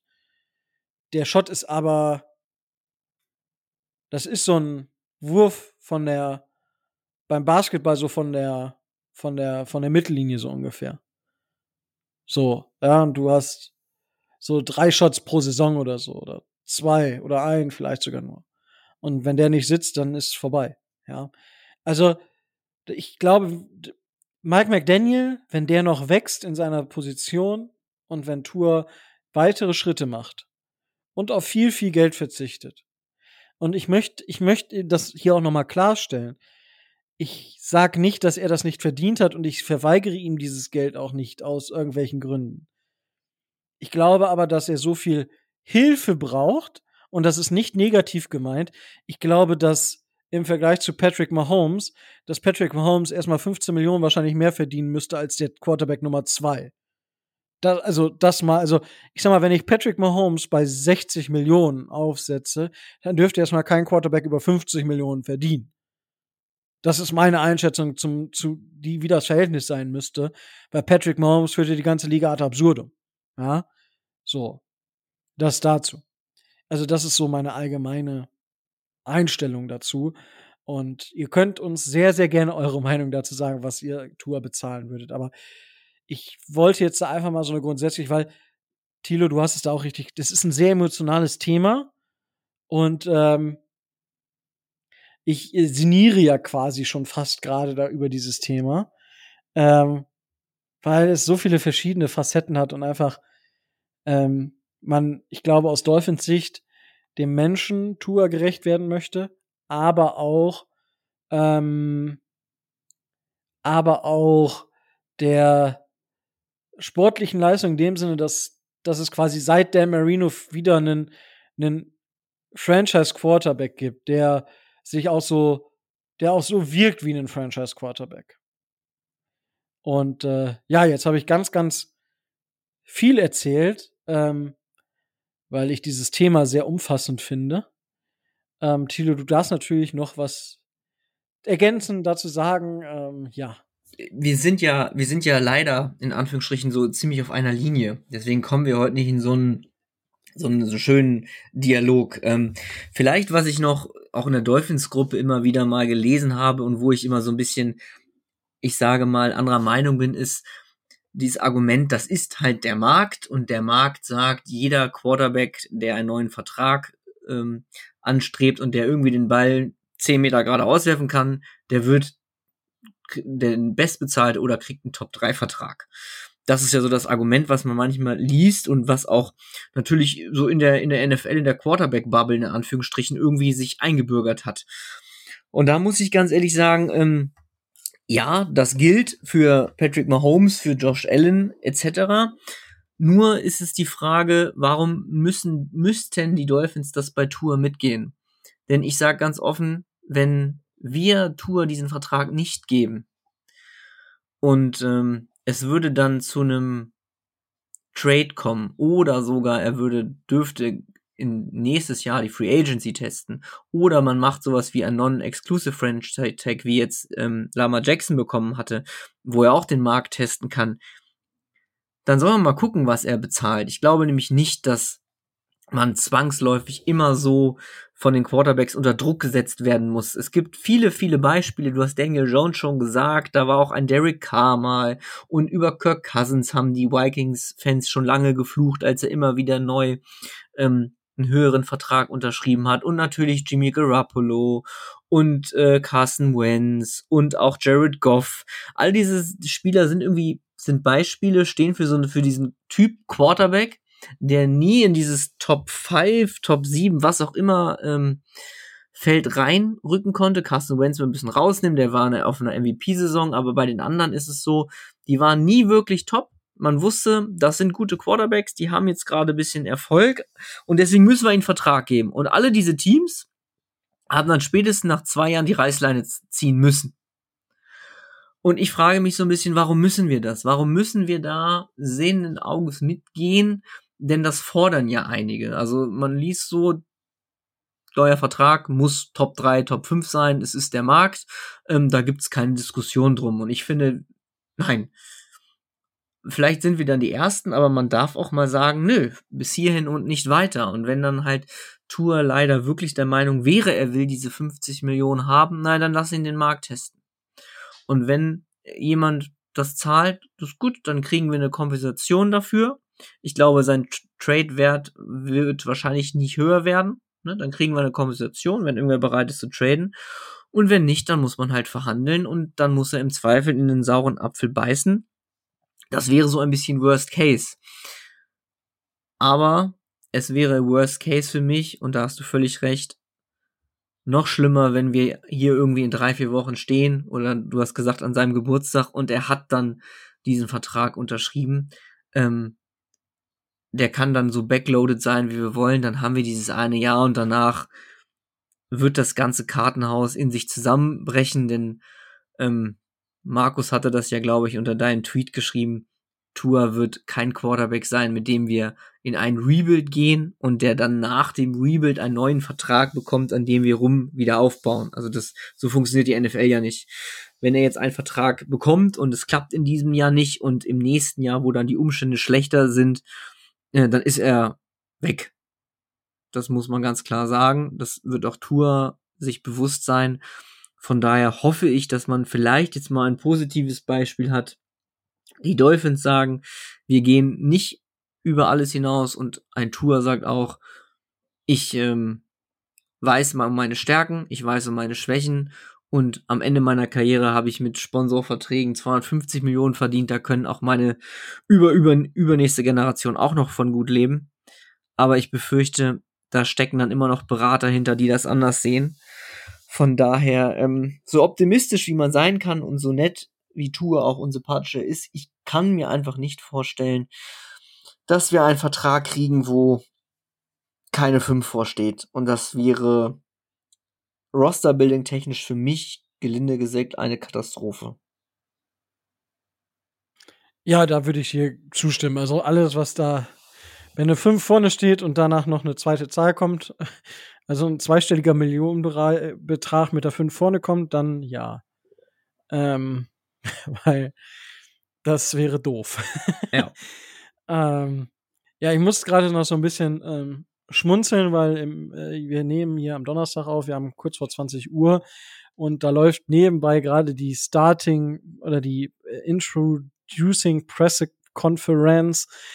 Ihr, ihr, wisst, was ich meine von unserem Kollegen Viva, also unserem DC. Und er hat halt gesagt, I saw Jalen Phillips the other day and he had a shirt off and I almost wanted to put a sweater on. ja, äh, ja, und ähm, Jalen Ramsey ist auf jeden Fall in Anführungszeichen the ultimate chess piece. Ähm, ich lese euch das gerade vor, weil ich super spannend finde und wir darüber viel diskutiert haben. Und ich glaube, die Tour-Debatte jetzt auch quasi sein Ende gefunden hat. Macht daraus, was ihr daraus machen möchtet. So, da würde ich euch wirklich zu animieren. Das ist nicht negativ gemeint, sondern ermutigend. Erzählt uns, was ihr meint. Weil das ist interessant, da in den Austausch zu gehen. Und ich möchte wissen, was ihr meint.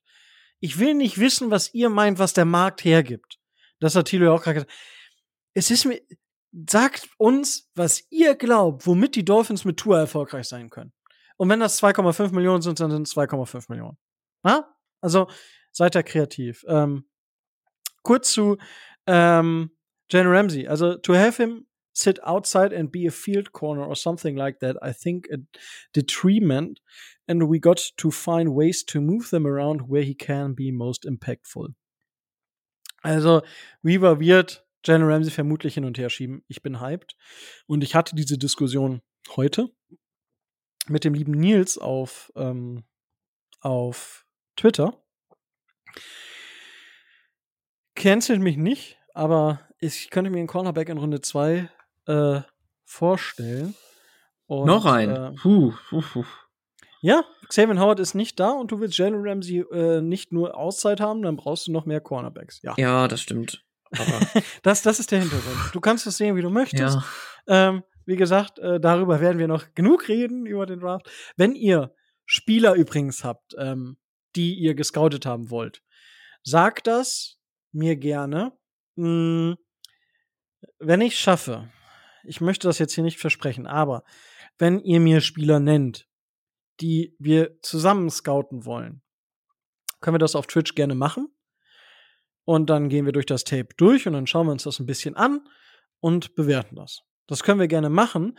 Könnt mir gerne Spieler nennen. Ich werde mir diese Woche vielleicht noch mal schon mal Edge Defender anschauen, weil ich einfach Edge Defender ist so meine Lieblingsposition. Dementsprechend ähm, gehe ich da sehr gerne rein und dann ist mir der Rest immer so ein bisschen nicht egal, aber dann habe ich das hinter mir und dann geht's weiter und dann schauen wir mal, was wir zum Draft alles machen können. Es wird auf jeden Fall wieder einen Fanclub Mock Draft geben, aber vorher geht die Free Agency los und darüber werden wir in den nächsten Wochen sprechen. Wenn ihr Themen habt, über die ihr sprechen wollt, könnt ihr das gerne machen. Ähm, Tilo, bevor ich dich frage, es ist natürlich ähm, was noch, was du noch sagen möchtest, ist natürlich eine Sache, die wir im Rahmen des Super Bowls vergessen haben, die sehr, sehr traurig ist, ähm, aber die, die ich gerne trotzdem ansprechen wollen würde. Ähm, und da geht es um die Schießerei, die im Rahmen der Super Bowl Parade der Chiefs äh, stattgefunden hat. Da hat also wieder ein Irrer einfach angefangen zu schießen und hat, ich glaube, es gibt auf jeden Fall schon mal bestätigt eine Tote und ich glaube 17 Verletzte inzwischen.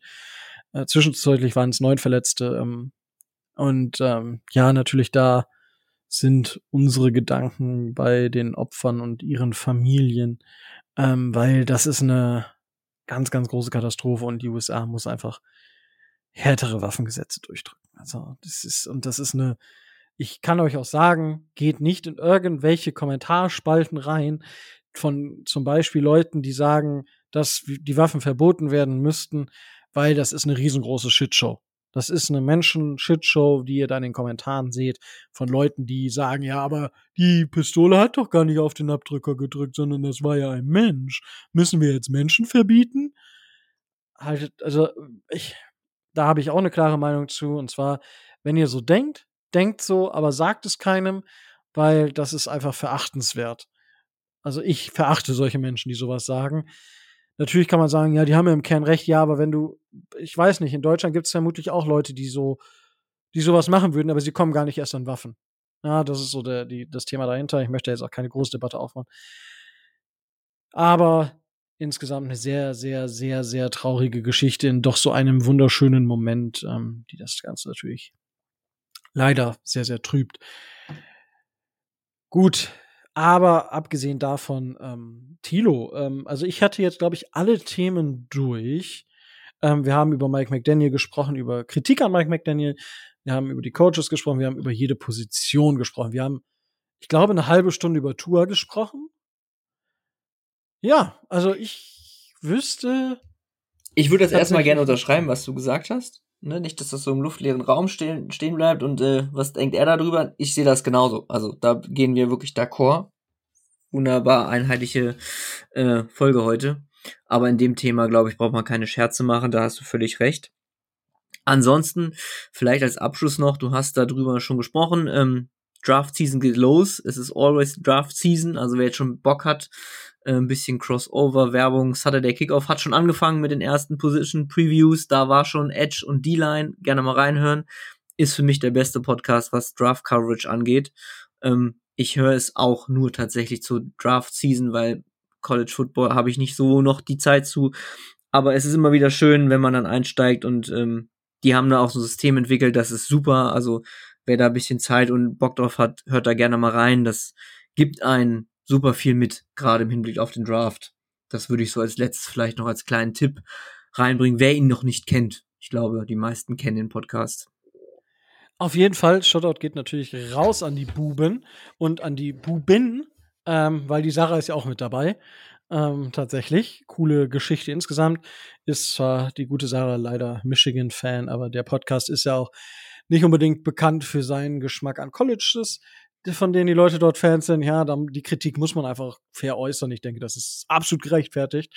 Ähm, ich meine, da sitzen Michigan und Ohio State Fans, also das ist halt. Und Alabama. Ist, ja, da, das ist SEC ist mir schon wieder scheißegal. ja, aber ja, ähm, herrlich. Und ähm, wenn wir schon dabei sind, äh, weil das System hat auch ein gewisser Jonas. Und äh, ich spreche vom Jonas, von dem Steelers der auch für US-Seiten ähm, ähm, Profile schreibt. Und der gute Mann ist auch immer bei unseren, ähm, bei unseren, sagt mal schnell, bei unserem Fanclub Mockdraft für die Steelers mit dabei. Cooler Typ. Äh, und da kann ich die Draft Coverage, also von den Steelers, ähm, auch nur empfehlen, weil der Junge hat am Ende über 300 Spieler in seiner Excel-Liste, die auch nach verschiedenen Aspekten gerankt sind, verschiedene Punkte und dann hat er das Ganze in der Tabelle. Das ist einfach richtig, richtig Effort, richtig verrückt und ähm, da könnt ihr auch reinhören, schauen, ähm, was das angeht. Und zu guter Letzt, ähm, Jan Wegwert auch immer wieder ähm, wert äh, zu lesen, Triple, äh, Triple Coverage. Genau, also ähm, Gianni Fanzetti, ähm, genau. Das, wenn wir schon über College und Draft Coverage reden, kann man die, denke ich, auch noch nennen. Ja, haben wir glaub, auch noch hier ein paar Shoutouts rausgehauen. Gut. So, ähm, Tilo, aber was draften die Dolphins in Runde 1? Mm, vor der Free Agency, das ist aber harter Hot Take. Dann sage ich O-Line. O-Line, O-Line. Interior oder Outerior? Also Tackle oder Interior? Center. Ah, okay, nur um das, um das kurz aufzulösen, es wird, wenn, wenn ihr hört, dass die Dolphins in Runde 1 einen Center draften, guckt euch Oregon Tape an, Jackson Powers Johnson, ähm, also der Powers nicht Johnson, sondern der heißt einfach Powers Johnson mit Nachnamen, der Gute. Er wird öfter zu den, ich hatte ihn jetzt auch. Der ist dann noch da, hoffe ich, und dann würde ich den nehmen. Schau, schauen wir mal, ne? Ja. Aber das ist tatsächlich der Center. Ich, ich habe ihn nicht so hoch, also ich habe ihn eher Ende Runde 1. Ich bin nicht ganz so high bisher auf dem. Also ich habe da tatsächlich schon mal ein bisschen reingeschaut in das Tape, aber leider keine Notizen gemacht, clevererweise. Ähm, aber da bin ich tatsächlich gespannt. Einen anderen Spieler, den ich spannend finde in der Range, könnte eventuell Amarius Mims sein. Ähm, Tackle von Georgia. Das nur schon mal, habt ihr zumindest schon mal ein paar Peak-Elemente hier gehört. Äh, und ja, wie gesagt, wenn ihr Spiele habt oder irgendwas wissen wollt im Rahmen Draft oder sagt, schaut euch die Position an oder schaut euch bitte die Spiele an, haut sie einfach raus, weil dann schauen wir uns die an. Oder ich zumindest. Ähm, vielleicht können wir da auch noch was zusammen machen. Schauen wir mal, ähm, was ihr wollt. Haut's rein in die Kommentare, schreibt irgendwem auf Twitter. Schreibt uns über die Spotify-Geschichte, könnt ihr uns auch schreiben. Schreibt uns auf Facebook, schreibt uns wo immer ihr uns schreibt. Wenn ihr eine Brieftaube losschickt und sagt, die soll zu Tilo oder zu Rico oder zu Micho oder zu Tobi oder zu Danny vom Dolphins Drive, vielleicht findet ihr uns. Ja, weil pff, Postfach habe ich nicht. Gut, ähm, wunderbar. Gut, da haben wir jetzt auch genug nochmal äh, an ähm, WTF. Oh mein, ich, warum fangen wir mit diesem Draft-Thema an, Tilo? Ich sehe hier, dass Ryan McChrystal JJ McCarthy zu den Buccaneers in Runde 1 hat. Quarterback von ja. Michigan. Ja, ja. Ich verstehe es nicht. Aber gut, äh, lassen wir das. Äh, sonst, sonst wären wir heute nicht mehr fertig.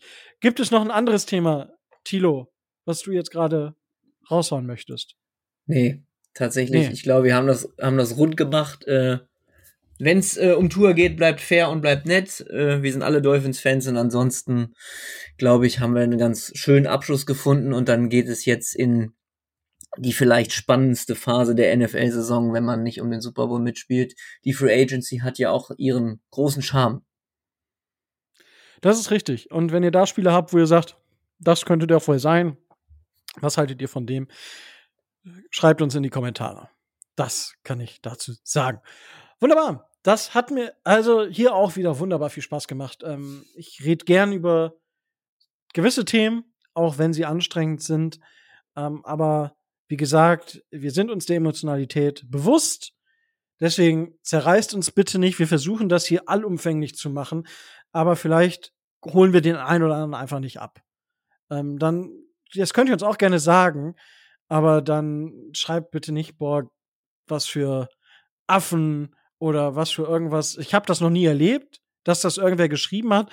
Ich finde da von unserer Community bisher auch ähm, ja einfach sehr sehr froh. Also dass so Anfeindungen kommen eigentlich nie. Ich habe einmal gab es glaube ich einen richtig doofen Kommentar, aber ansonsten war es grundsätzlich immer sehr sehr cool.